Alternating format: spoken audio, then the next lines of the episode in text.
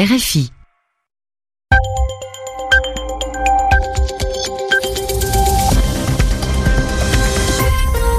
Vous écoutez Radio France Internationale. Il est 22h à Paris, 20h en temps universel. Namouri Dosso. Soyez les bienvenus dans votre édition du journal en français facile. Avec moi pour vous accompagner ce soir, Zéphirin Quadio. Bonsoir Zéphirin. Bonsoir Namouri, bonsoir à tous. À la une du journal, Nicolas Hulot, le ministre français de l'écologie, a démissionné ce matin. En 15 mois, il a obtenu quelques avancées, mais surtout dû faire de nombreux sacrifices idéologiques.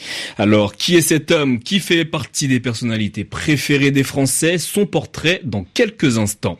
En Allemagne, après les manifestations violente de l'extrême droite contre les migrants, la chancelière Angela Merkel a pris la parole aujourd'hui pour dire que la haine dans la rue n'a pas sa place dans le pays. Enfin, en Birmanie, l'armée, face à des accusations de génocide, dans un rapport des enquêteurs de l'ONU qui estiment que les principaux généraux doivent être poursuivis pour leurs crimes contre les Rohingyas, la, la minorité musulmane en Birmanie. Les journaux. Le journal. En français facile. En français facile. Son poste de ministre était devenu incompatible avec ses idées. Nicolas Hulot, le ministre français de l'écologie, a démissionné ce matin. C'était en direct à la radio. C'est avec une réelle émotion et les larmes aux yeux que Nicolas Hulot a pris la décision de quitter le gouvernement français. Le ministre de la Transition écologique et solidaire a fait part de ses regrets tout en soulignant le manque de conviction du gouvernement sur les sujets liés à l'écologie. Je vais prendre pour la première fois la décision la plus difficile de ma vie. Je ne veux plus me mentir. Je ne veux pas donner l'illusion que ma présence au gouvernement signifie qu'on est à la hauteur sur ces enjeux-là. Et donc je prends la décision de quitter le gouvernement.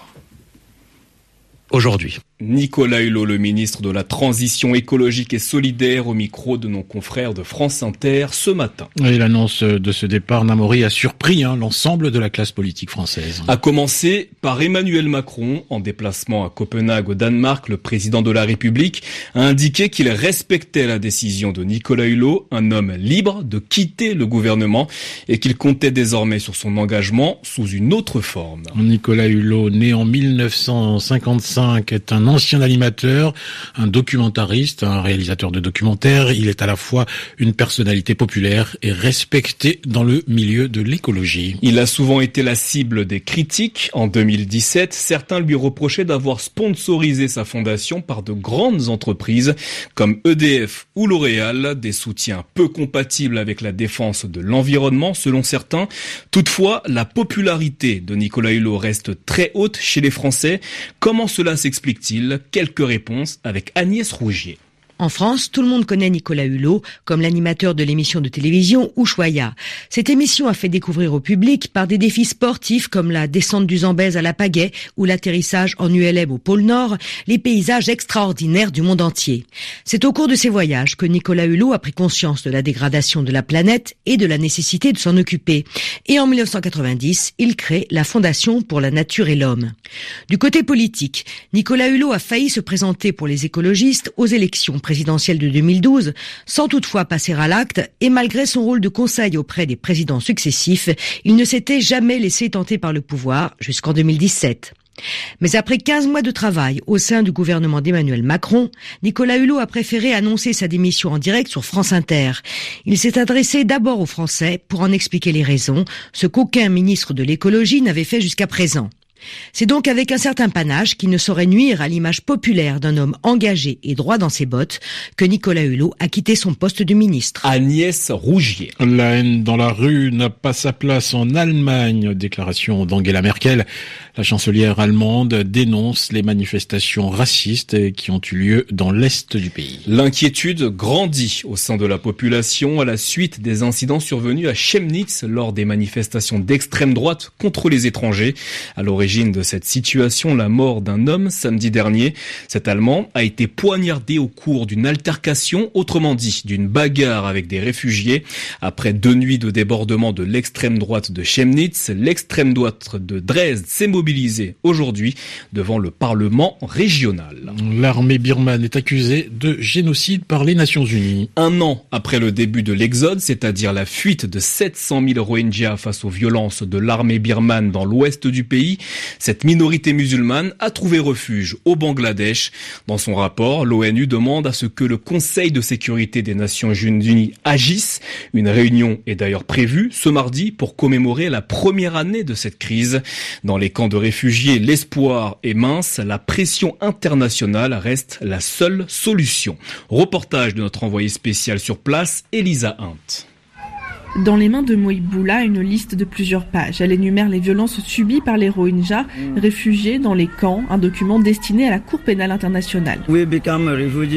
On a déjà dû fuir le pays par le passé, mais jamais on n'a demandé ce type de justice. Résultat, le gouvernement a recommencé. Et cette fois, cela a été un génocide. C'est pour cela qu'on demande aujourd'hui à la communauté internationale de nous aider à obtenir justice, car cela va influencer le gouvernement. D'après Moïboula, rien n'a prouvé depuis un an que le gouvernement birman veut trouver une solution. Il compte donc sur la pression internationale, tout comme cet autre réfugié Rohingya, ancien directeur d'école, pour qui la communauté internationale a un devoir à leur égard. Les Nations Unies, les Européens, ils seront tous responsables si les violences arrivent de nouveau. Ils ont la responsabilité d'intervenir, de trouver une solution. Pour l'instant, ils critiquent, ils parlent, mais ce n'est pas assez. Ici, tous attendent désormais que le Conseil de sécurité de l'ONU agisse rapidement. Dans le camp de Kutupalong, Elisa RFI. Un petit garçon de 9 ans s'est suicidé à Denver, dans le Colorado, aux États-Unis. Les moqueries dont il était victime à l'école l'ont conduit à mettre fin à ses jours. Jamel aurait dit à ses camarades qu'il était fier d'être gay. Avant de commettre l'irréparable, il a dit à sa sœur que les autres enfants lui avaient dit de se suicider. Sa mère a décidé de poursuivre en justice l'école. Le harcèlement à l'école est un phénomène bien connu aux États-Unis. Il fait l'objet de nombreuses campagnes de sensibilisation. Béatrice Leveillé. Malheureusement, Jamel n'est pas un cas isolé. Le suicide de plusieurs écoliers ces dernières années a sensibilisé les Américains à ce phénomène qui a toujours existé et qui touche un élève sur quatre. Ce sont des filles pour moitié ou des garçons timides, sensibles et un peu moins à l'aise dans leur peau que leurs bourreaux, qui sont essentiellement plus costauds, plus agressifs que les autres et qui imposent leurs lois au reste de la classe. Ils ne représentent que 6% des élèves et pour eux, les gays et les lesbiennes sont des cibles de choix. Les adultes ont une énorme responsabilité c'est à eux de fixer les limites et de faire de l'école un endroit où la violence des adultes comme celle des enfants n'a pas sa place. Un lieu de tolérance où tout le monde se sent en sécurité. Le coût du harcèlement est considérable. Il se répercute sur les résultats scolaires des victimes qui parfois se rebellent. Les deux tiers des jeunes auteurs de meurtres de masse dans des écoles aux États-Unis avaient été victimes de harcèlement. Béatrice Leveillé. Le crocodile et le demandeur d'asile, ce pourrait être le titre d'un roman, hein, mais il s'agit bien d'une histoire vraie qui s'est déroulée en Australie. Une vingtaine de réfugiés échoués sur les côtes australiennes dans une zone où vivent beaucoup de reptiles ont eu la peur de leur vie. Heureusement, cette histoire très étonnante s'est bien terminée. Vincent Souriau. L'histoire commence par une traversée. D'où est parti le bateau? Impossible à certifier. Certains disent qu'il est immatriculé au Vietnam, d'autres parlent de l'Indonésie. Quelle est la nationalité des passagers? On l'ignore encore, mais on pense qu'ils étaient 17 à bord. Que s'est-il passé? Ils sont arrivés jusqu'au nord-est de l'Australie. Personne ne sait combien de temps ils ont passé en mer avant de s'échouer dans l'état du Queensland, près d'une forêt tropicale. Qui dit forêt tropicale dit grenouilles, chauves-souris, papillons et crocodiles. Pour éviter la police, nos demandeurs d'asile se sont cachés où ils pouvaient, dans les arbres, dans les mangroves, dans la nature. Ils auraient pu se faire croquer. Non, ils ont été retrouvés à temps. Mais ce n'est pas non plus un conte de fées. Au prochain chapitre, ils vont être interrogés et transférés sur une île au large du pays dans un centre de rétention. L'épilogue, ils ne le connaissent pas, mais c'est la première fois depuis 1400 jours, presque 4 ans, que des clandestins pénètrent aussi loin dans les eaux australiennes. Le ministre de l'Intérieur demande une enquête. Pour lui, ce n'est pas une histoire qui finit bien, c'est une défaillance des services de sécurité. Vincent Souriau. Et puis on connaît hein, la date des élections législatives au Mali. La population malienne est appelée à choisir ses députés les 28 octobre et le 18 novembre prochain.